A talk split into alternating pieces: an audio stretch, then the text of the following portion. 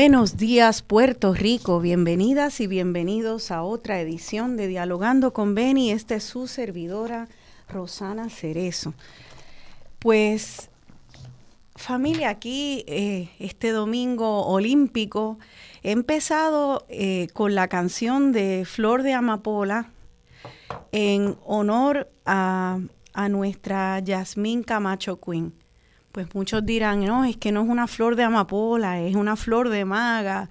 Eh, hubo mucha controversia con la flor que se puso Yasmín en el pelo, eh, pero parece que sencillamente ya lo que quería representar era la flor de Puerto Rico, sí, que es la flor nacional, es la flor de maga. Pero ¿quién dice que no también es esa flor de amapola eh, de la canción del, del topo? que habla de, de una flor que representa también a nuestro pueblo con pasión, como lo hizo Yasmín. Quería también leerles eh, un, un extracto de algo que escribió una persona en las redes sociales en honor a Yasmín. Él entiendo que es abogado, también se dedica al empresarismo agrícola eh, él no sabe que yo estoy leyendo esto, pero me estuvo hermoso. Eh, se llama Manuel Carmona Galarza y escribo. Y escribió de esta manera, Yasmín, esa florecita. Mire, no se rompan la cabeza. La que le adorna tiene color de amapola, pistilo de flor de maga y la forma de sus pétalos es un híbrido. Es una circunstancia muy boricua, un mejunje, pero ese no es el tema. Es una flor de esas que le dicen perennial, pero ese tampoco es el tema. El tema es la ternura. Imagínese a Yasmín haciendo su maleta para Tokio. Yo me la imagino con la florecita en las manos pensando, bien embelequeramente puertorra, tengo que guardarla en un sitio que no se me estruje porque si gano me la voy a poner. Mami me dijo que esta es la flor de Puerto Rico y yo voy a representar y por eso el tema es la ternura. Pues desde el amor, desde el más insondable sentimiento, esta guerrera prestó su cuerpo a favor de los colores nuestros, y esa florecita, junto a todas las cosas grandes, estuvo que me pareció eso tan hermoso de, y le doy las gracias a Manuel Carmona Galarza, se ha ido viral ese comentario, esa es una partecita, él también parece que es bailador de bomba y compara a Yasmín a sus compañeras en el baile de la bomba. Y Yasmín con esa flor eh, y con, con su historia tan personal y a la vez tan puertorriqueña, también causó controversia, una controversia que a mí ya me cansa, ¿no? Que si las personas de la diáspora son o no son puertorriqueñas, si las personas de la diáspora nos representan o no. Es una controversia tan enajenada de lo que es nuestra historia de siglos, de migración, lo que es nuestra historia colonial, lo que es nuestra historia de clase social, de las razones por las cuales las personas tienen que emigrar y migraron, y migraron a Estados Unidos y a Latinoamérica y a la República Dominicana y a, y a tantos otros lugares, a Hawái, donde ya incluso hay coquíes. Migraron y migramos y nuestras familias están aquí, están allá y ya el 100 por 35 creció y esa cultura viaja y se mezcla, como pasa con las aves, con las semillas. Un palo de aguacate no deja de ser aguacate si, si lo siembran en San Juan o Aguadilla o en Nueva York. Así que eh, a mí Yasmín Camacho Quinn me representa, igual que me representan eh, tantos otros de, de los atletas que están allí. Y nuestro programa trata sobre el tema del deporte. Eh, yo no soy conocedora del deporte, pero sí entiendo su importancia y también la importancia del ejercicio. En estos tiempos post-pandémicos, muchos hemos aumentado unas libritas y con lo que significa eso, ¿no? Este, para, más allá de hacer una, una evaluación frívola de que si está gorda o si está flaca, no es eso, trata de, de, de salud. Y en este programa vamos a hablar de varios temas relacionados primero al deporte. ¿Qué significa el deporte para el desarrollo de las personas a nivel individual y también del colectivo, de nuestro país? ¿Qué tipo de ciudadanas y ciudadanos formamos? Por qué nos representan nuestros atletas y qué representan y qué tenemos que hacer para apoyarlos, qué necesitan ellas y ellos. Eh, también vamos a hablar del ejercicio y la importancia, más allá de lo que leemos de sobra, ya a veces estrillado, ay, que el ejercicio es tan necesario, pero resulta que el ejercicio es como si fuera una varita mágica que hace muchas, muchas cosas, nos da salud física, previene eh, enfermedades que de otro modo podrían atacar nuestro cuerpo, eh, previene eh, problemas de salud mental, nos da bienestar. Hay muchas cosas que el ejercicio hace y sin embargo buscamos muchas veces las pastillitas como, como si fuera la pastillita es, la varita mágica y no lo es la varita mágica, es hacer ejercicio y salir y respirar aire fresco. Así que eh, vamos a hablar un poco de todo esto, deporte y ejercicio, con un panel de profesores de la Universidad de Puerto Rico que dedican todo su tiempo a, este tema. Eh, un tema que que nos concierne como país también y que es importante para nuestra política pública. Así que vamos a darle en breve la bienvenida a la profesora Mercedes Rivera Morales. Ella es psicóloga, especialista en psicología del deporte. Creo que ya debemos de tenerla en... Ajá, ya las veo. Veo ahí a Mercedes y también veo a la profesora Rosarito Martínez. Ella es coordinadora del programa de maestría de Ciencias del Ejercicio de la Universidad de Puerto Rico y además también Rosarito es una no creo, no creo que es apropiado decir exatleta, una atleta que nos representó en Olimpiadas, en dos Olimpiadas, en el deporte de vela, si no mal, eh, si no me equivoco, ¿verdad, profesora? Sí, así es. Qué bien, entonces ya a ellas las tenemos por Skype y también se va a unir a nosotras por teléfono el profesor Anthony Meléndez, quien es el director del Departamento de Educación Física de la Facultad de Educación de la Universidad de Puerto Rico, recinto de Río Piedra. Creo que ya lo tenemos en línea. Buenos días, Anthony. ¿Estás ahí? Bueno, sí, estamos aquí. Buenos días a todos y buenos días a, a los radioescuchas. Muchas gracias, Anthony, por estar aquí. Sé que anoche estuviste hasta bien tarde en un, en un evento. Estabas, eh, eh, no sé si además eres dirigente de voleibol.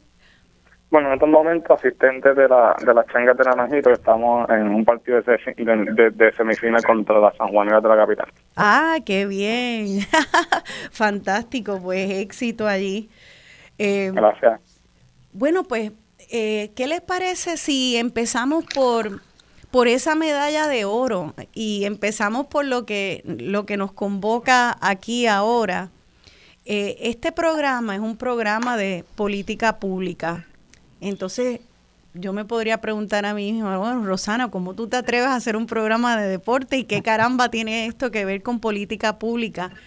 Yo espero que ustedes me ayuden a llegar ahí, a, poder entender por qué el deporte y la educación física sí es un, un asunto importante de política pública. Empecemos primero entonces por, por hablar de Yasmín Camacho Quinn y quería, este, para arrancar la conversación, eh, contarles un poco de, de, cómo es que yo me entero de ella, porque yo no sabía de Yasmín hasta que gana la medalla de oro. Así que entré a la página de Facebook del Comité Olímpico a enterarme un poco de la historia de ella.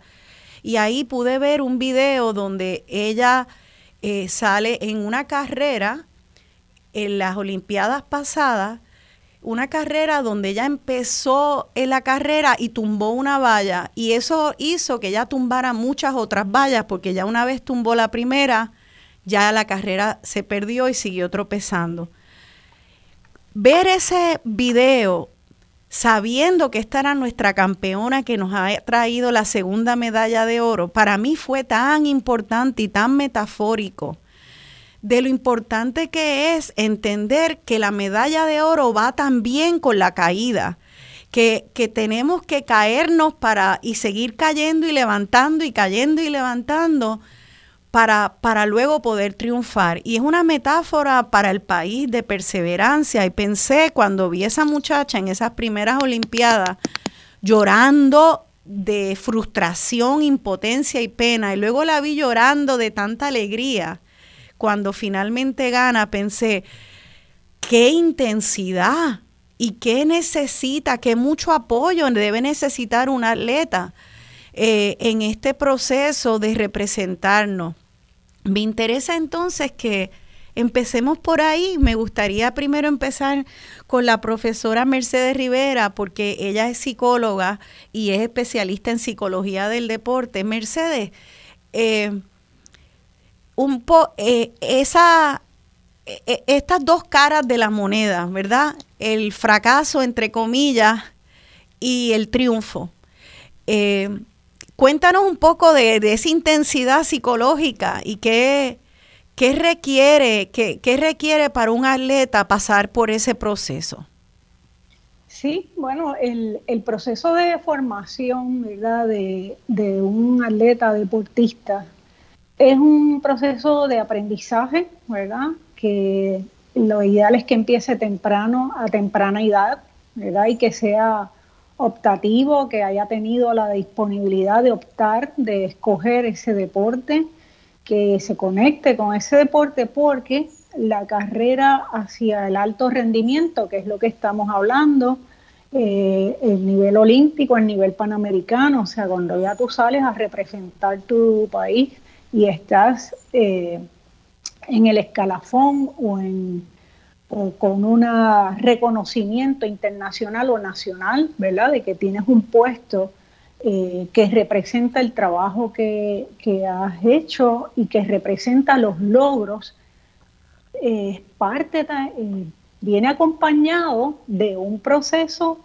de, como tú bien contabas, de aprender, de, de caerse, de, tener fracasos, de usar la técnica equivocada o usar la técnica apropiada, pero en el momento equivocado, de no haber hecho un trabajo fisiológico previo, ¿verdad? Porque eh, el deporte requiere de un trabajo físico, un trabajo técnico que es bien específico a cada deporte. Hay deportes con implementos, hay deportes en agua, hay deportes colectivos, eh, y hay deportes, ¿verdad? Como al atletismo, que le llaman el deporte rey porque reúne muchos eventos, ¿verdad?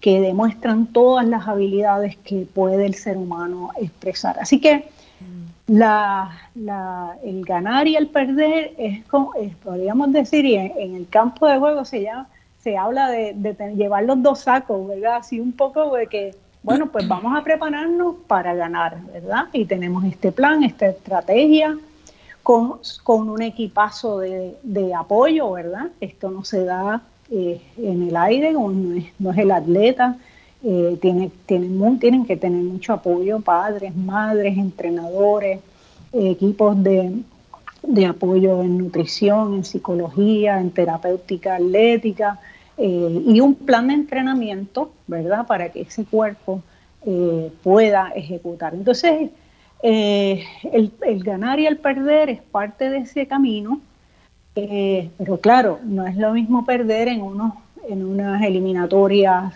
eh, a nivel escolar, a nivel universitario, sino que el alto rendimiento, que es el que estamos expresa, se expresa en las Olimpiadas y en los Mundiales, requieren ya una habilidad refinada y bien pensada y bien calculada eh, por toda la ejecución, ¿verdad?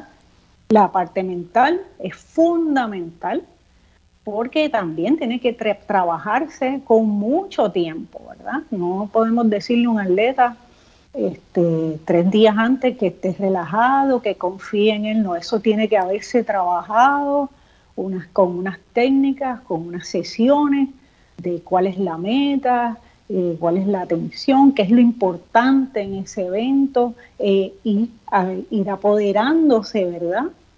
de lo que es esa confianza en lograr esa meta y cómo se va a hacer, qué es lo que hay que atender, qué es lo que hay que bajarle el volumen, como yo le llamo. Hay cosas que tú le subes el volumen, la tensión. En el caso de, los, 110 metros con valla, los 100 metros con valla, eh, requiere una sincronización especializada porque tiene carrera, salto y velocidad, ¿verdad? Entonces eso requiere una, muchas actividades, ¿verdad? ese cuerpo y esa mente tienen que estar enfocados en hacer esos cambios de atención y mantener, ¿verdad?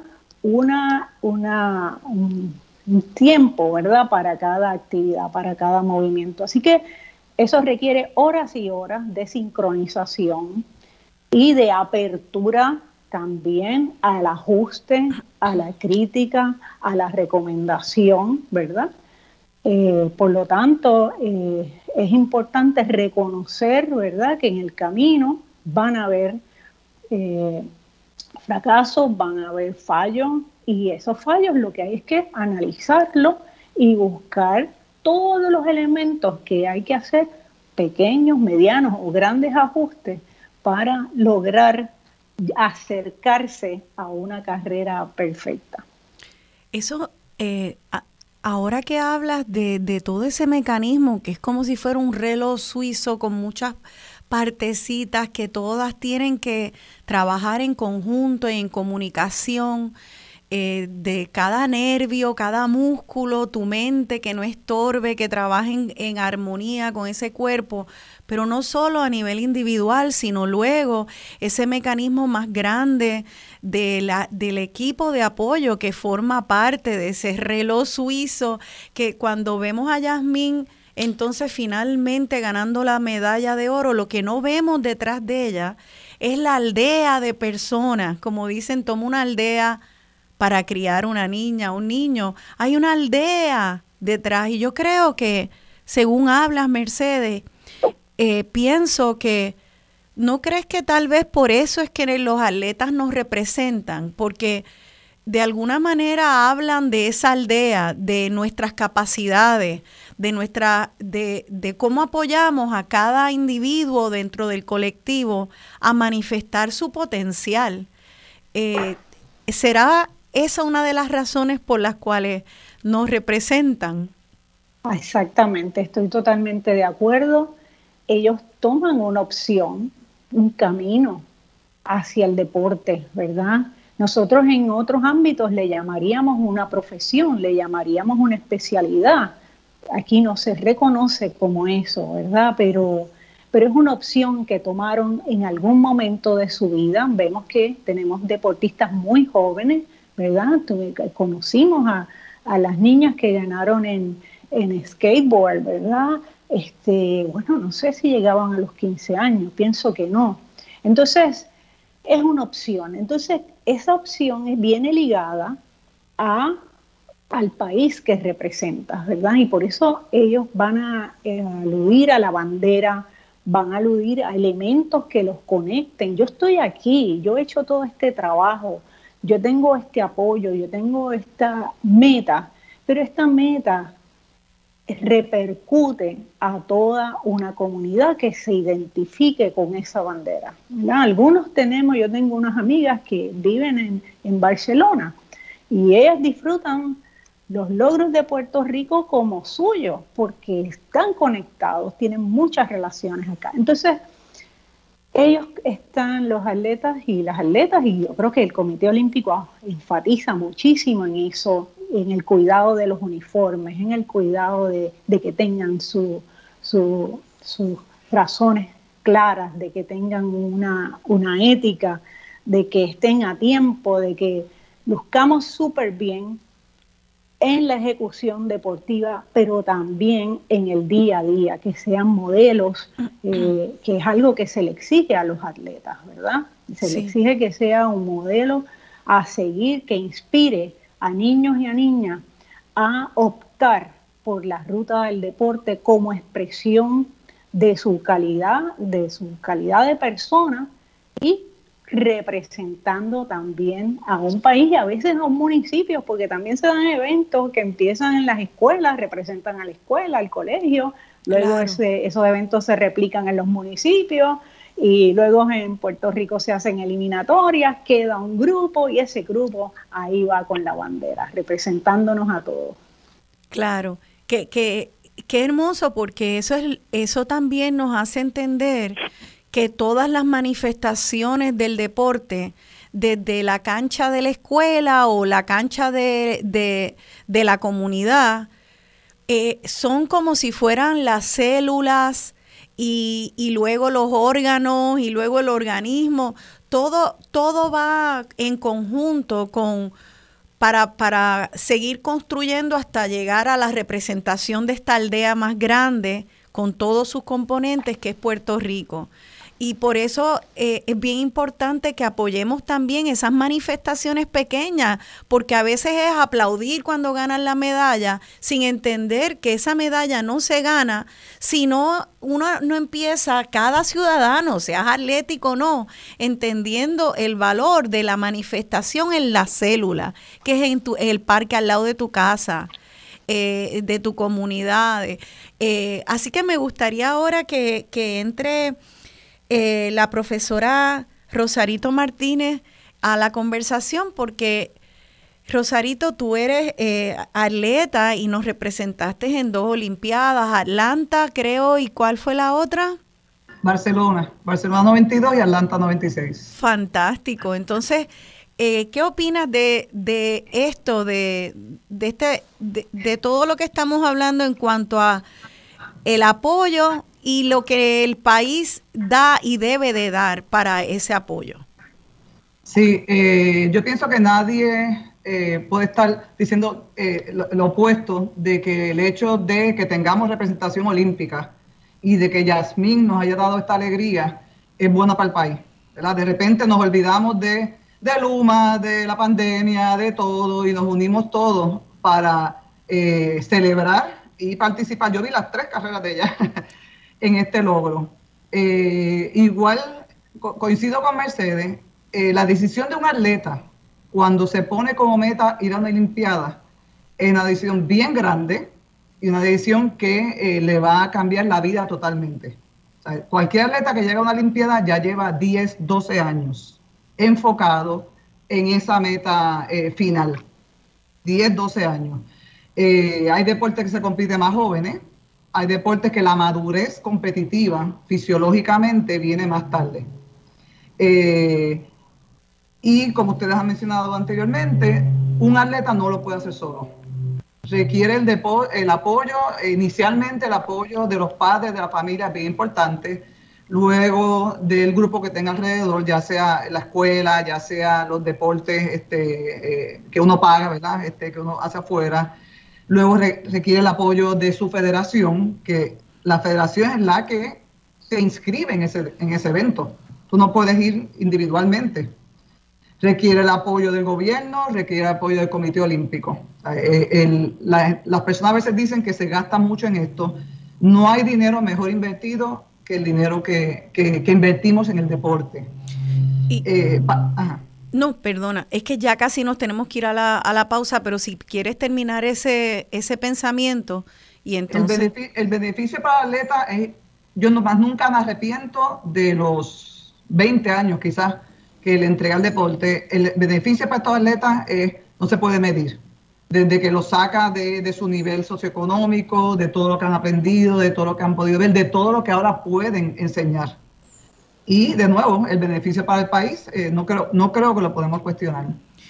Y ojalá se hiciera una investigación de, donde podamos de alguna manera cuantificar eh, ese valor eso sería bien interesante porque eh, cuando volvamos al, al próximo segmento, quiero que entre el profesor Anthony Meléndez, quien va a poder hablarnos de precisamente qué tipo de ciudadanas y ciudadanos se crean en la educación pública.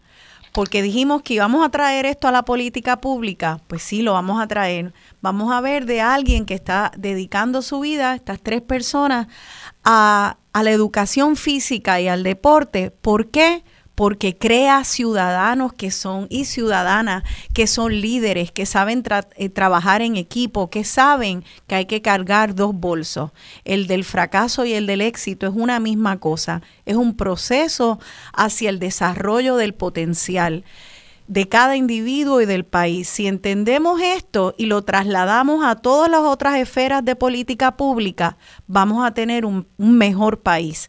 Quédese con nosotros. Estamos hablando sobre educación física, deporte y desarrollo de país aquí en Dialogando con Beni.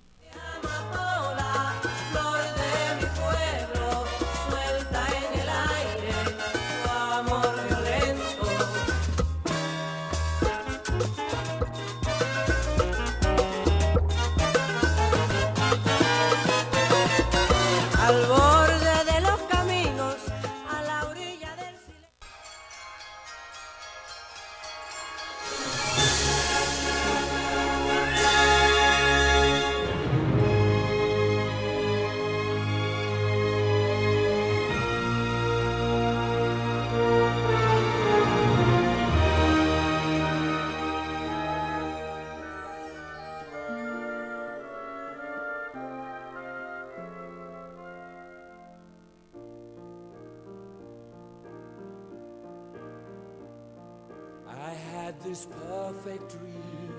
Sueño me volvió. This dream was me and you. I want all the world to see. Instinto me guiaba.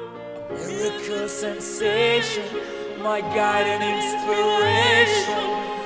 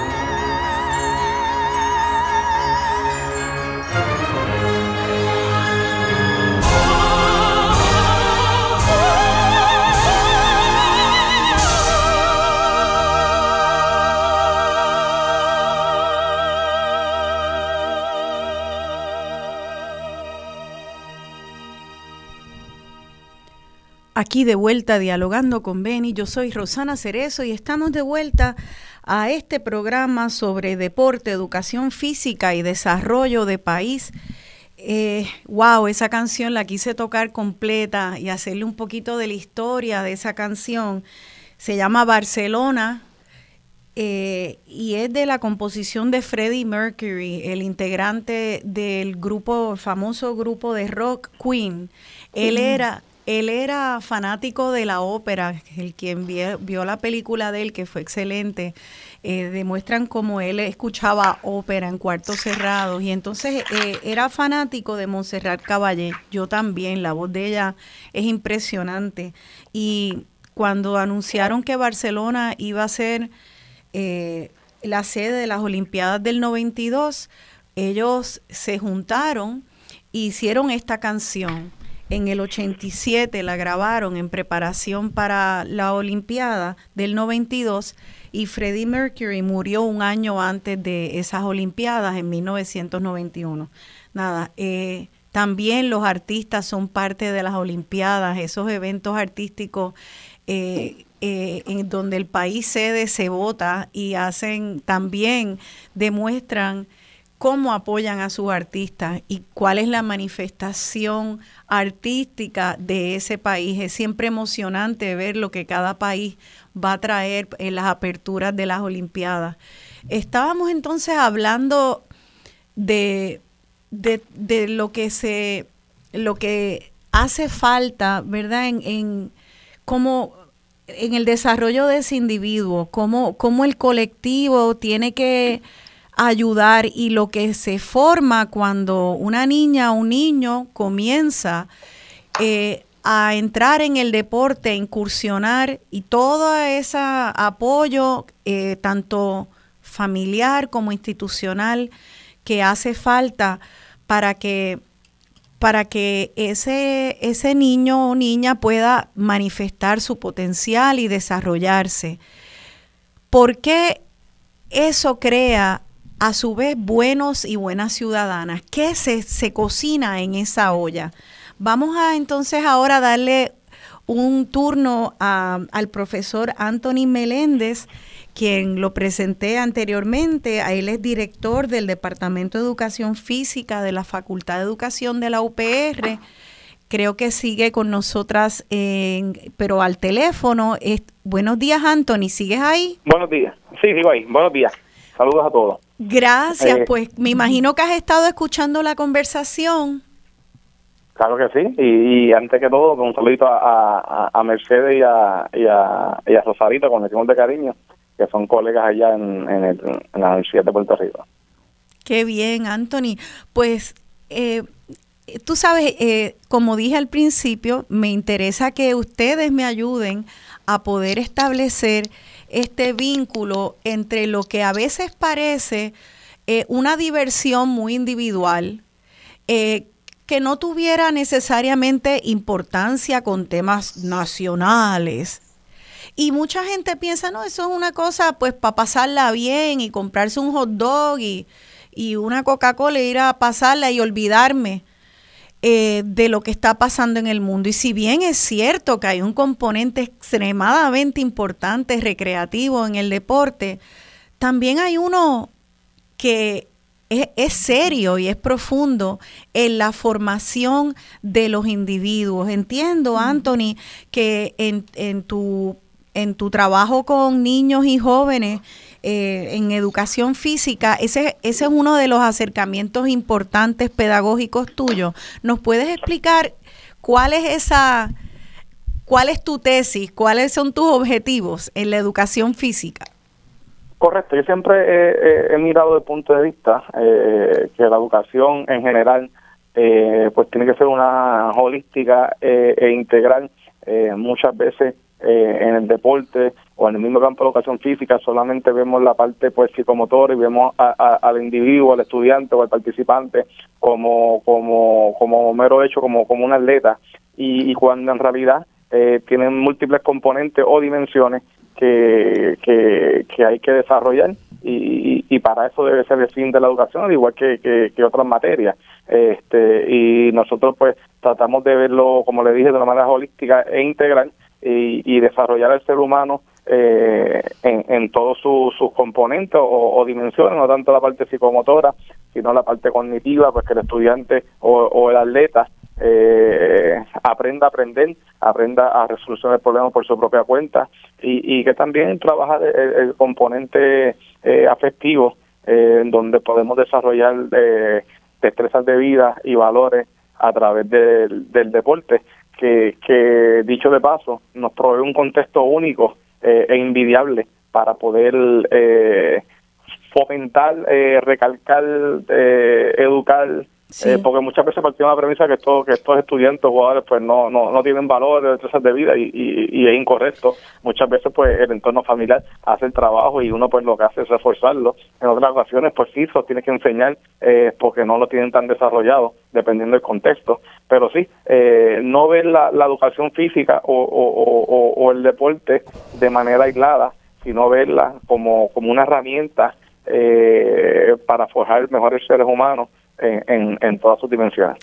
Anthony, me gustaría eh, hablar un poco de detalles, de, de, anécdotas y ejemplos particulares que pudiéramos dar, porque me parece que cuando eh, hay personas que no, no han trabajado con niñas y niños, uno puede hablar de estos temas de manera general y, y, las personas no entienden cuán profundo de verdad es el impacto, porque uno lo puede leer como si desarrollo de destrezas y vida holística. Yo quisiera eh, compartir contigo una anécdota muy personal y que, y, y, que tú me expliques cómo tú lo ves en, en tus clases y con, tu, y con tus estudiantes. Miren, eh, yo dejé de litigar como abogada por mi frustración de ver un sistema judicial que sencillamente era como una eh, era como un receptáculo enorme de los fracasos de la sociedad. Seres humanos llenos de potencial que tú te los imaginabas, muchos varones, jóvenes, te los imaginabas, los veías con el con, con tanto potencial y estaban camino a la cárcel por una década, dos décadas, tres décadas y lo que yo veía era el testimonio de, una sociedad fracasada. Y quise ir a la, a raíz y entonces abandoné el litigio y me fui a, hacer trabajo comunitario. Y empecé a trabajar eh, en el residencial Manuela Pérez, allí en una escuela que hoy cerró, la Bolívar Pagán, una escuela muy importante para esas comunidades. Y pronto empecé a notar que, la, que las niñas y los niños, yo estaba trabajando con grados de, de tercero a sexto, tan pronto eh, se les ponía el reto más pequeño, lo más común era, no, no lo quiero hacer, no, no. Se me hizo bien claro que había que, que había, que lo primero que yo tenía que hacer era saltar esa valla como Yasmín. ¿Cómo yo salgo, salto esa valla para del no? Para que ellos sientan que ellos quieren, ellas quieren, no impuesto, sino que es algo que quieren hacer, que optan por hacer desde su libertad de, personas pequeñas, pero, pero pensantes. Eh, me di cuenta que ese no era baja autoestima, miedo al fracaso, eh, eh, experiencia solo con el fracaso, el juicio, es tienes que sacar A desde el principio porque si no estás colgado. Y empecé a entender que tenía que manejar la frustración, tenía que manejar el autoestima y la mejor manera de hacerlo era jugando, quitándole el peso, jugábamos y una vez nos reíamos y nos jugamos y nos recreábamos, ahí yo iba empezando a colar cosas y poco a poco ese no se iba haciendo, pues tal vez sí. Y de, tal vez sí haga esto, definitivo. Y empezaban a, atreverse. Y el fracaso entonces no era tan terrible. Yo te pregunto, Anthony, ¿cómo, cómo tú ves eso? ¿Tú, tú nos puedes dar ejemplo de cómo el deporte puede ayudar en ese manejo de la frustración, en la fortaleza de la autoestima, porque eso es tan importante para las niñitas y los niñitos, especialmente eh, cuando hay muchos otros retos en la vida de ellos, tal vez pobreza, eh, otros retos sociales. ¿Cuál es el valor del deporte que tú ves en ese, en ese momento formativo? Yo siempre he dicho que, que, que, que el deporte puede ser una herramienta tanto positiva como, como una herramienta negativa. Este, es dependiendo cómo los líderes, maestros, coaches, eh, lo puedan canalizar, a canalizar y, utilizar a, su favor en, en, favor al, al, estudiante. Este, usted me pide un ejemplo eh, y yo tengo una anécdota. Cuando yo hacía mi, mi el doctorado, en, en North Carolina, nosotros pegamos con una, con una población de inmigrantes de Vietnam que por cuestiones, por persecuciones políticas, tuvieron que abandonar el país y, y, y, y, quedaron, pues, eh, Estados Unidos, en este caso la, el estado de North Carolina, pues lo, lo recibió. Y, y eran muchachos jóvenes y bien, bien tímidos eh, que llegaron a nuestro programa, eh, nada, como buscando una alternativa de recrearse el programa nosotros pues, tiene un enfoque de promover valores de destrezas de vida. Y para hacer el cuento largo corto, eh, teníamos esta muchacha que se llamaba Liz, eh, que llegó en noveno grado y, y era bien, bien, bien, bien tímida, bien tímida. Y nosotros, pues a través de, unos diseños sistemáticos, la fuimos poniendo en posiciones de liderazgo, que tiene que darle eh, pequeñas clases de, deporte, el deporte que ella hiciera, a estudiantes más pequeños. Y una vez pasaron los cuatro años que ella se fue desarrollando, pues cuando una, entrevista de salida le preguntamos, mira, ¿qué, qué cosas te enseñó el, proyecto, por decir un ejemplo? Y ella dijo, bueno, este, algo tan sencillo como que antes yo no me atrevía a hablar en frente de, a dar presentaciones en la escuela frente de grupo, y ahora me atrevo, y dice, ¿por qué? Pues porque ustedes nos pusieron aquí a, en posición de liderazgo. Este, yo creo que, que, que, que trabajar lo, lo, la parte afectiva eh, es algo que toma tiempo, eh, los cambios afectivos no vienen de la noche a la mañana y mucho menos cuando cuando eso cuando esos participantes eh, pues tienen unas lagunas ya sea por por la familia o ya sea por por el sistema público que no le da eh, el, apoyo así que lo, lo más importante que siempre he dicho es darle mucho amor mucho cariño mucha paciencia pero sobre todo tener un plan sistemático de cómo uno va a proveer la experiencia con propósito para que esto, para que estos jóvenes eh, puedan eh, mejorar en, ciertas áreas. Obviamente, eh, uno el impacto que uno puede tener puede ser trascendental, muchas veces no es no no lo es todo, pero sí le, en, ciertas áreas que tienen debilidad, pues le va le va fortaleciendo este, esas debilidades que tienen. Y, y poder practicar eso, como Lee, esa muchacha tan tímida, que se le dio la oportunidad de ella ser maestra y de ella afirmar su conocimiento y de hablar, pero en un espacio seguro, no está a la vista de todo el mundo. Ahora ya, después de practicar eso muchas veces, después poco a poco, me imagino que el deporte te va poniendo en espacios cada vez un poquito más retantes, más, cada vez más, más amplio el público y la mirada de la gente. Ya las Olimpiadas es ese espacio sencillamente el, máximo espacio internacional con una presión psicológica de un mundo, un planeta, eh, con los ojos sobre ti, si vas a caerte o si vas a, poder saltar esa valla. Eh, y, y, le pregunto a Rosarito, eh, tú que fuiste atleta, estuviste en ese deporte de vela y nos representaste precisamente en Barcelona, eh, para la cual se tocó esa canción eh, que empezamos el, el segmento. ¿Cómo es esa presión en ese momento? ¿Cómo brega el atleta con todas esas miradas? Creo que ese equilibrio es uno del cual podemos aprender todas y todos.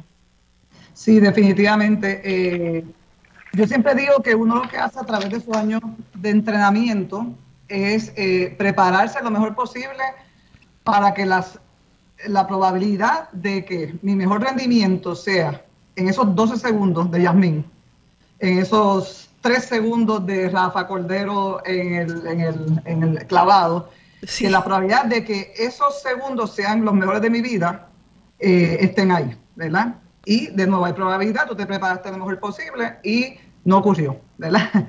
Así que eh, sí, uno, uno se pone presión personal, eh, uno siente la presión de su país y comentan que ahora con las redes sociales eso ha empeorado. Ah. Porque antes eh, en Barcelona nadie se comunicaba conmigo, yo no sabía nadie mientras estaba el día de mi competencia. Ahora podría coger un celular y tener mil mensajes de distintas personas apoyándome, etcétera.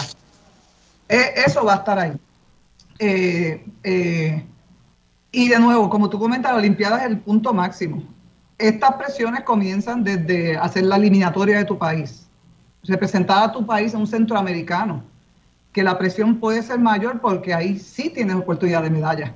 Yo estuve en un centroamericano que yo era la favorita para la medalla de oro y terminé con la medalla de plata, muy orgullosa pero sin embargo tenía esa espinita como que yo era la favorita para la de oro.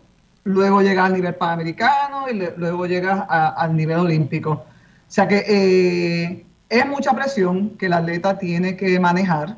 Eh, hemos visto un par de casos, el caso de la gimnasta Simone Biles, que eh, por distintas razones no pudo manejar la presión, pero es parte de lo que un atleta trata de trabajarlo antes de ese momento. ¿okay? Claro. Eh, yo quería comentar a, lo que estábamos hablando anteriormente del valor del deporte. Eh, sabemos un sinnúmero de casos de atletas que el deporte le cambió la vida, los sacó de la calle. El deporte le dio la oportunidad de una educación. Nunca habían podido llegar a la universidad si no hubieran tenido una beca deportiva. Claro. Por eso es tan importante la Universidad de Puerto Rico y sus oportunidades y becas. Eh, el deporte te enseña tantos valores eh, esfuerzo, disciplina, control de la emoción, respeto, compañerismo, esfuerzo. O sea, que, el valor del deporte a cualquier nivel es, es eh, eh, sin, mediciones, ¿verdad? Que eso es bien interesante porque le quiero pasar la palabra ahora a Mercedes, pero quiero hacer un comentario que le compartí a Mercedes ayer. Y es que yo conozco a una empresaria eh, en Estados Unidos, ella empezó un, proyecto donde reclutaba a atletas retirados de distintos, de distintos deportes para llevarlos al mundo del empresarismo, porque se dio cuenta que los atletas y las atletas tenían una, una cantidad de destrezas de liderazgo, de trabajar en equipo, de poder manejar frustración, de perseverar cuando, cuando otros y otras se rendían, e, e, ellas decían, no, es que no me voy a rendir, es que esto es parte del proceso, que resultaban ser eh, unas personas sumamente valiosas para el éxito de las empresas. Eso me estuvo bien interesante porque habla de cómo eh, el deporte y la educación física desarrolla lo que tenemos toda lo que tenemos que desarrollar como individuos para que una empresa, una comunidad o un país pueda pasar por los procesos de desarrollo de, su potencial. Eh, y yo creo que esto de manejar el fracaso es bien importante. Quisiera que Mercedes nos hables un poco como psicóloga de especialista en, en el deporte, de ese otro lado de la moneda, eh, tanto a nivel individual como que nos eduques un poco como pueblo. ¿Por qué apoyar un, una o un atleta que ha fracasado? ¿Por qué celebrarlo? ¿Por qué se debe celebrar? Eh, y, y, la palabra es fracaso, tal vez la palabra no es fracaso. Eh, ¿Qué tú piensas de esto? Bueno, primero lo que hay que celebrar es el camino, ¿verdad? Que es lo que Rosarito nos acaba de, contar con, detalles y por su experiencia, ¿verdad? Cómo llegó ahí, eh, hay que celebrarlo, ¿verdad? Ese es un ciudadano, una ciudadana que asumió un rol y yo creo que lo primero que hay que hacer es validar esa composición del lugar de la persona. Aquí estoy, este es mi esfuerzo, esto es lo que yo tengo para ustedes, ¿verdad? Eh, y, la mayoría de los atletas de Puerto Rico nos han recordado eso cuando se van despidiendo, ¿verdad? Luego de su ejecución. Y casi todos hacen una, eh, nos ponen, eh, nos recuerdan el balance de lo, que, de lo que se lleva. Casi todos han mencionado, tuve, tuve problemas con esto, tengo que ir rápidamente pasan a decir tengo que manejar esto otro, eh, voy a descansar, voy a, voy a prepararme, quiero, me gustaría estar en este evento, en el otro. Así que eso es lo que llamamos, ¿verdad? ¿Dónde estoy ahora? Esa es la composición del lugar. ¿Dónde estoy ahora? ¿Cómo, cómo manejo lo actual, ¿verdad? Lo actual. Y le tenemos que dar mucho tiempo para que vaya proyectándose a futuro, ¿verdad? Y la mayoría de ellos eh, plantearon, ¿verdad? Dónde quieren estar, si quieren ir a los centroamericanos, a los panamericanos o a las Olimpiadas, que, le llamamos el ciclo olímpico, ¿verdad? En, en Puerto Rico. Entre medio de esos eventos hay eventos mundiales, eventos nacionales que van a participar y todos son parte de esa próxima etapa. La próxima etapa es, eh, hacia dónde va. Pero en el camino se hace un análisis de las fortalezas, ¿verdad? De ese, de ese evento, lo que ganaron, lo que aprendieron. Eh, se llevan experiencia de sus pares, ¿verdad? Se llevan relaciones con esos pares y en, este, en esta Olimpiada eso fue eh, muy comentado, ¿verdad? estos dos chicos que, llegan, que deciden que ya no van a saltar más para ver quién gana y que si pueden compartir el oro y, el, y el juez le dice sí, pueden compartir el oro entre los dos, ¿ok? Y eso, ¿verdad? Es una situación muy particular. Bueno, pues eso es una ganancia, una ganancia para ellos, pero también para nosotros. Hay no todo es ganar y perder. A veces es ganar, ganar o ganar perdiendo. Entonces se hace ese análisis de fortalezas, de debilidades, cuáles fueron las amenazas eh, y, y poner sobre la canasta las oportunidades a los nuevos eventos que voy a trabajar. Como dijimos al principio, eso requiere de unas conversaciones de los equipos de trabajo, de, que están en ese eh, deporte, deporte de conjunto o deporte individual, y el establecer la ruta a esos próximos eventos eh, con metas claras que son las que van a determinar, ¿verdad?, qué, van a trabajar mes a mes, semana a semana, y eso es lo que se llama los, los planes de macrociclo, microciclo, etcétera. Perfecto, nos tenemos que ir a la pausa. Eh, a mí lo que me, me gusta de lo que estás explicando, Mercedes, es que es obvio que esto de, de, estar en los deportes requiere un equilibrio entre corazón, emoción y pasión, coraje, valentía, con mucha racionalidad, un enfoque científico eh, donde te tienes que alejar de esa emoción, eh, que la emoción entre en un momento y luego se aleje para tú poder hacer un diagnóstico casi médico donde no hay fracaso ni éxito, solamente hay unos datos de ese camino, de ese proceso y, tú vas a, acercarte de una manera imparcial a esos datos y, y aguantar la torrente de emociones. Eh, eso es lo que yo trato de hacer cuando medito. Por ejemplo, yo medito y uno, y hay personas que oran y hay personas que de buscamos muchas herramientas, pero es precisamente para navegar la vida en ese equilibrio de emoción y corazón eh, y también echarnos para atrás y tener imparcialidad y tranquilidad para poder seguir el camino, aprender dónde podemos seguir haciéndolo bien y los retos no verlo como debilidades, sino como espacios de aprendizaje. Si pudiéramos hacer eso a nivel de país en todas las áreas, qué mucho mejor estaríamos en este bendito país. Vamos a quedarnos eh, en el tema de ejercicio, pero en el próximo quiero que hablemos de el ejercicio y la fisiología del ejercicio para jóvenes maduritos y, y mayores, porque creo que hay unas guías por ahí que queremos hablar para tener una idea cuánto debemos de ejercitarnos, porque aunque no seamos olímpicos y olímpicas, es bien importante que también tengamos salud. Eh, vamos a ver si nos animamos todos aquí en Dialogando con Beni a aprender de ejercicio y hacerlo. Quédense con nosotros, vamos a hablar de esas guías de ejercicio en el próximo segmento.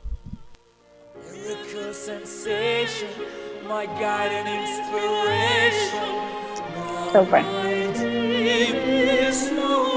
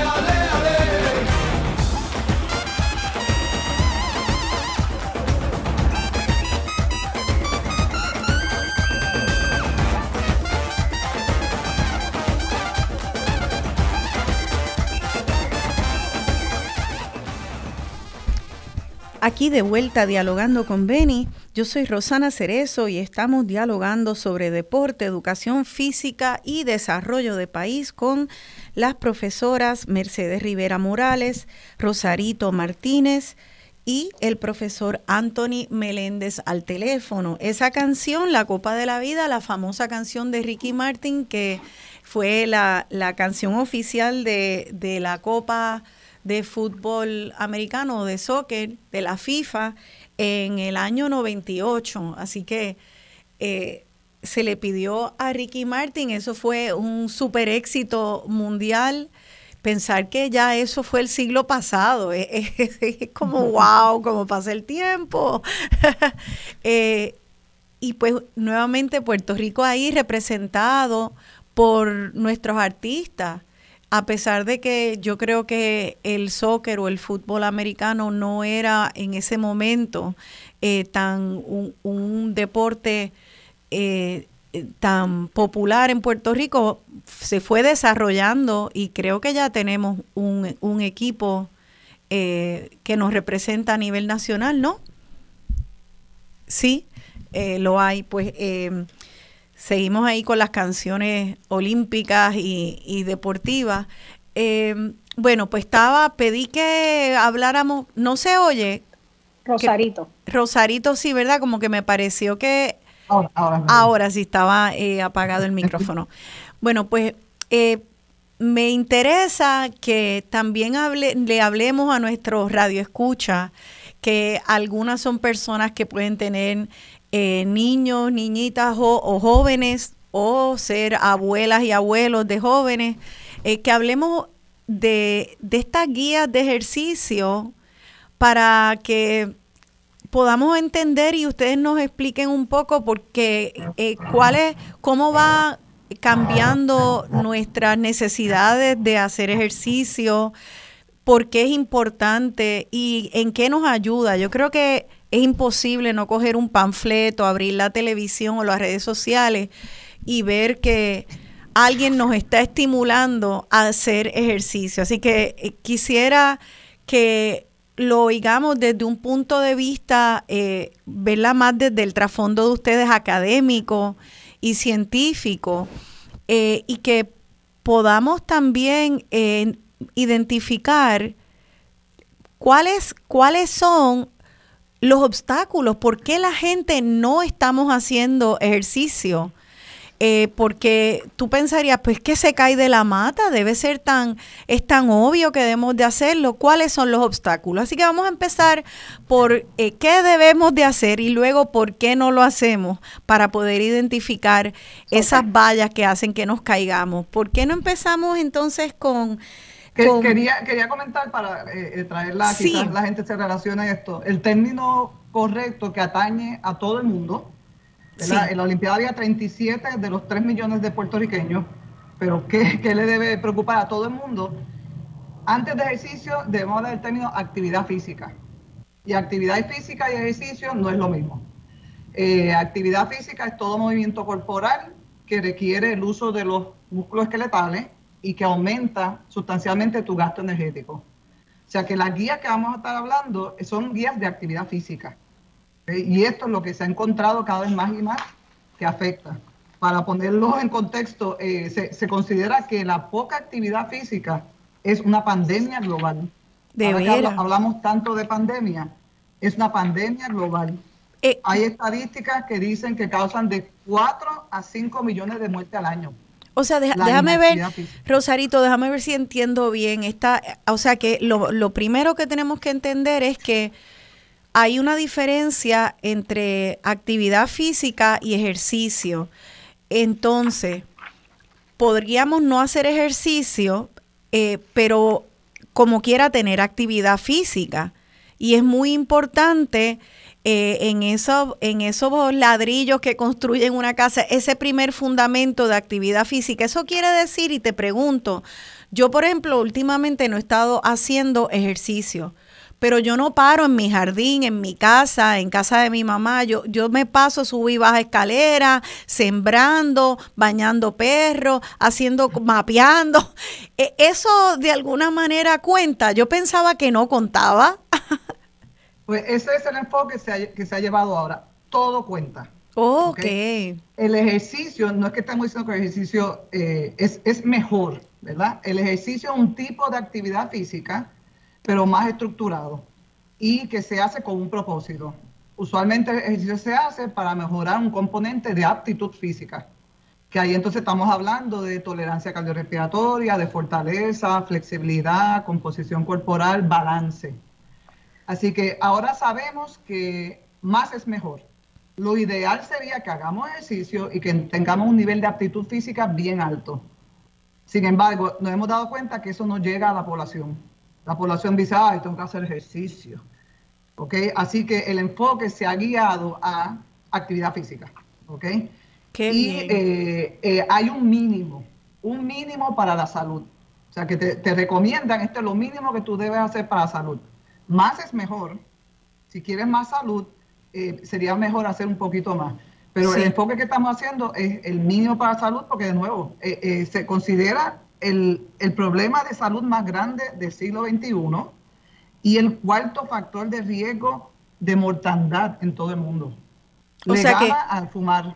Fíjate, pues, que hemos hecho programas sobre la pandemia, nos preocupa tanto, pues como nos debe preocupar la pandemia, eh, andamos con las mascarillas, el alcohol para las manos, cuidándonos de esa manera, y sin embargo, tenemos una pandemia hace mucho tiempo y es el sedentarismo entonces, porque me imagino que la falta de actividad física es sedentarismo. Ese entonces eh, es una causa de mucha enfermedad. Pues vamos, vamos a ver entonces esa guía y, y entonces eh, ver qué beneficios tienen y qué pasa cuando no lo hacemos. Yo, yo de verdad siempre he pensado aquí en una nota personal que entre las cosas que me llevaron a mí, a mi papá, antes de tiempo, que, que no llegó a los 70 años, fue que mi papá era tan activo mentalmente que abandonó la actividad física. Llegaba un momento donde él, porque no se quería parar de la computadora, porque él tenía que leer todos los periódicos del mundo,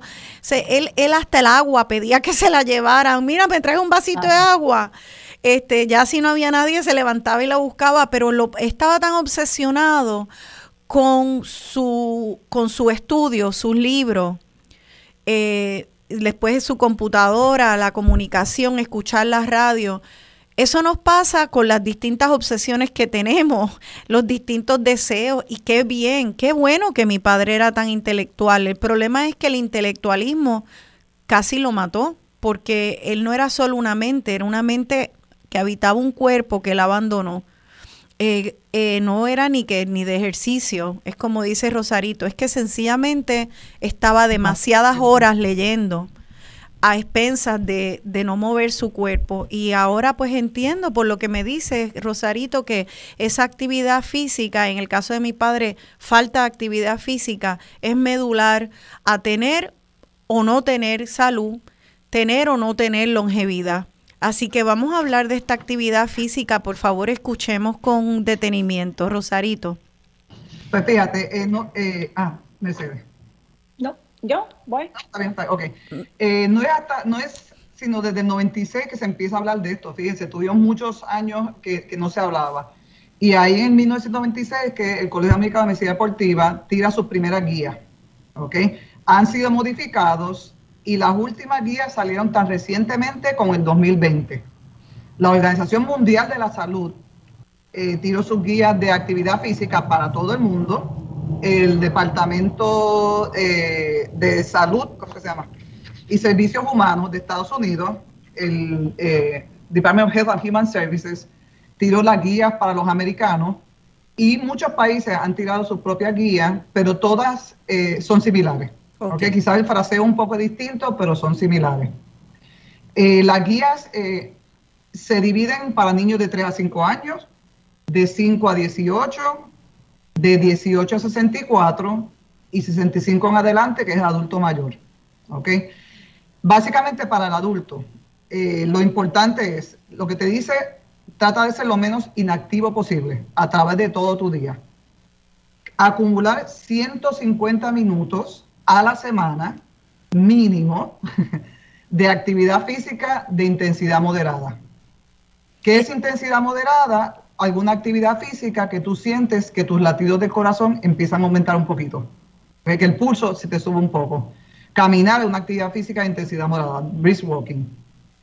Eh, estos 150 minutos de actividad física moderada como algo mínimo eh, a la semana, 150 minutos eh, a la semana, perdonen mi falta de matemática, déjame trun trun, sería... 30, 30 minutos, 5 días, 30 minutos 5 días o 30 minutos la mayoría de los días de la semana. Si pueden 6, pues bien. Excelente. Y esto sería eh, para, eh, la, para la edad de 18 a 64. Es el, para los adultos mayores es similar. Fíjense, para los niños son 60 minutos. Ah. Para los niños esa recomendación es mayor. 60 minutos en, eh, al, día. al día. Al día. Al día. Wow, esto, esto me interesa mucho, pero bueno, ahorita voy a guardar las preguntas ahorita para también hacérselas a Anthony, porque quiero saber si eso se está haciendo en nuestra 60 minutos, adulto y adulto mayor 30 minutos de actividad física de intensidad moderada al día. Algo que cambió en las últimas recomendaciones, antes decían que tenía que ser en bouts de 10 minutos, ahora no lo especifica. Tú puedes hacer tus 30 minutos, 5 minutos ahora, 5 minutos después, a través del día.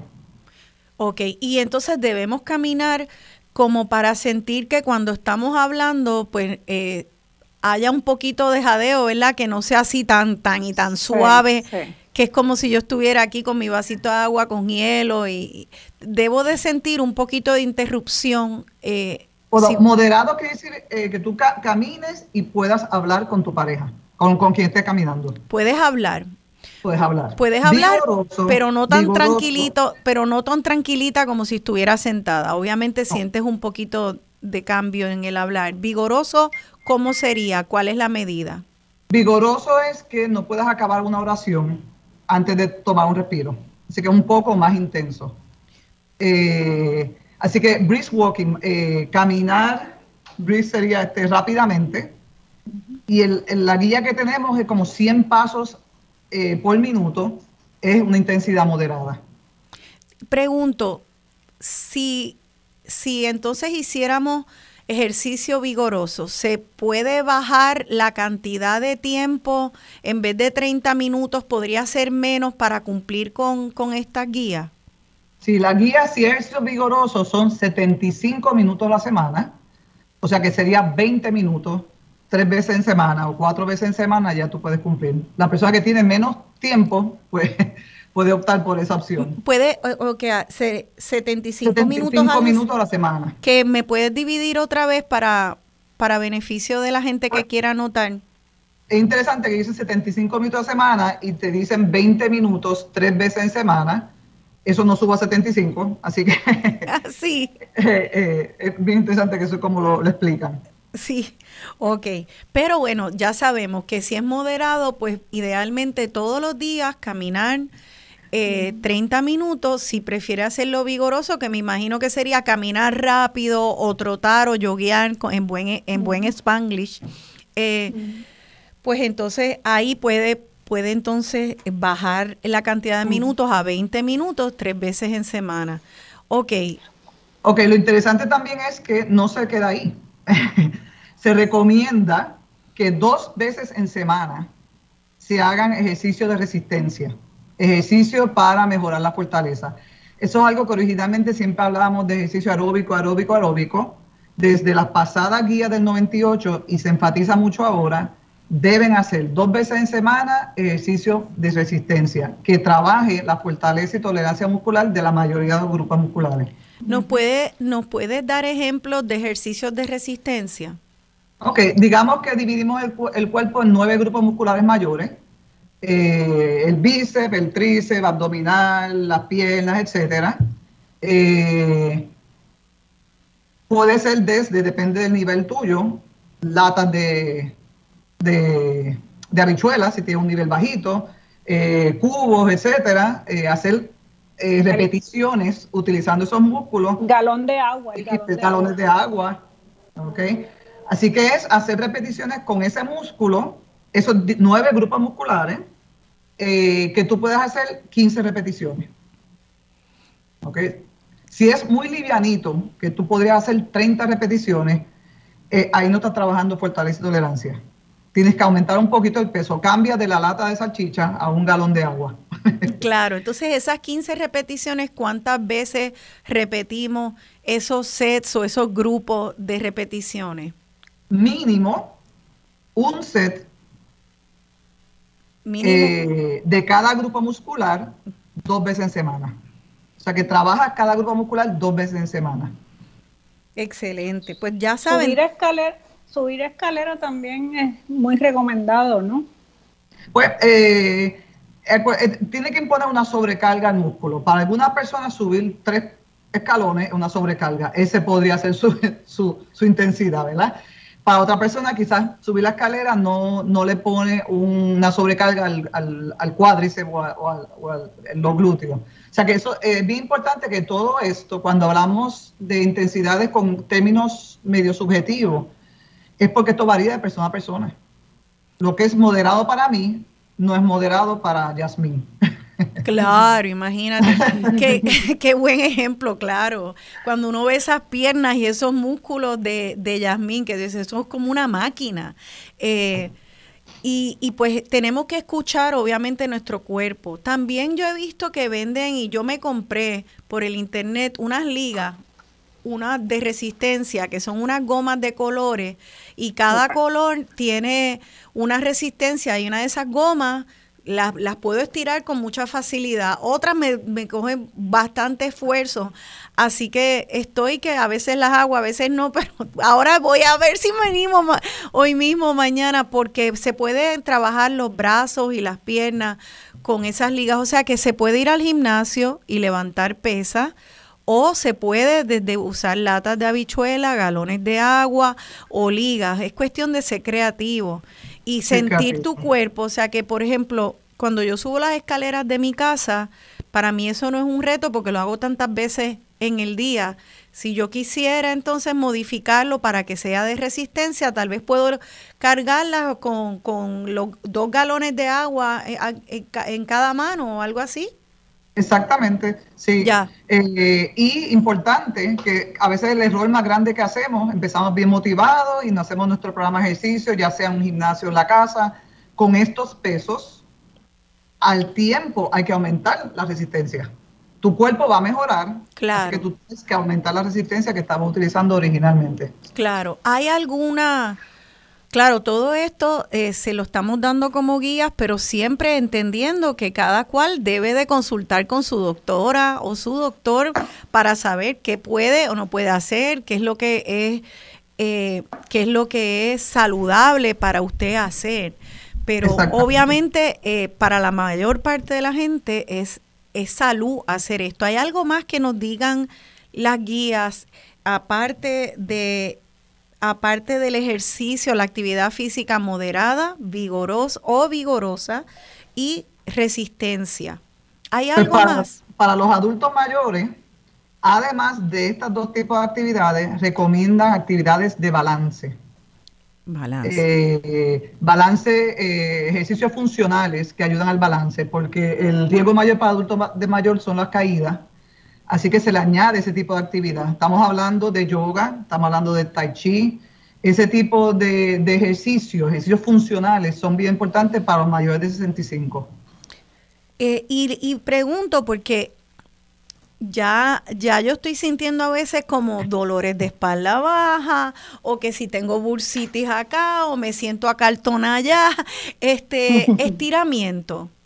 ¿También se debe de incluir en alguno de estos? Sí, es, es bien importante. Eh, lo han dejado como, no, no está explícito en la guía, quizás más para los viejos, sí. pero sí, es un componente de aptitud física relacionado a la salud. Eh, y lo ideal es trabajarlo todo el tiempo por calidad de vida, por eh, calidad de movimiento, el tú poder hacer otras actividades. Si no tienes rango de movimiento de articulaciones, se te va a hacer difícil, etcétera.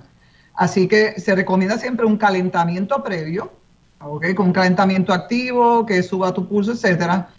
Y eh, la flexibilidad se recomienda que se trabaja después. Cuando tú estás sudadito, bien calentito, ahí tú trabajas tu estiramiento. De nuevo, de los grupos musculares mayores, no podemos dejar unos, todos se tienen que trabajar.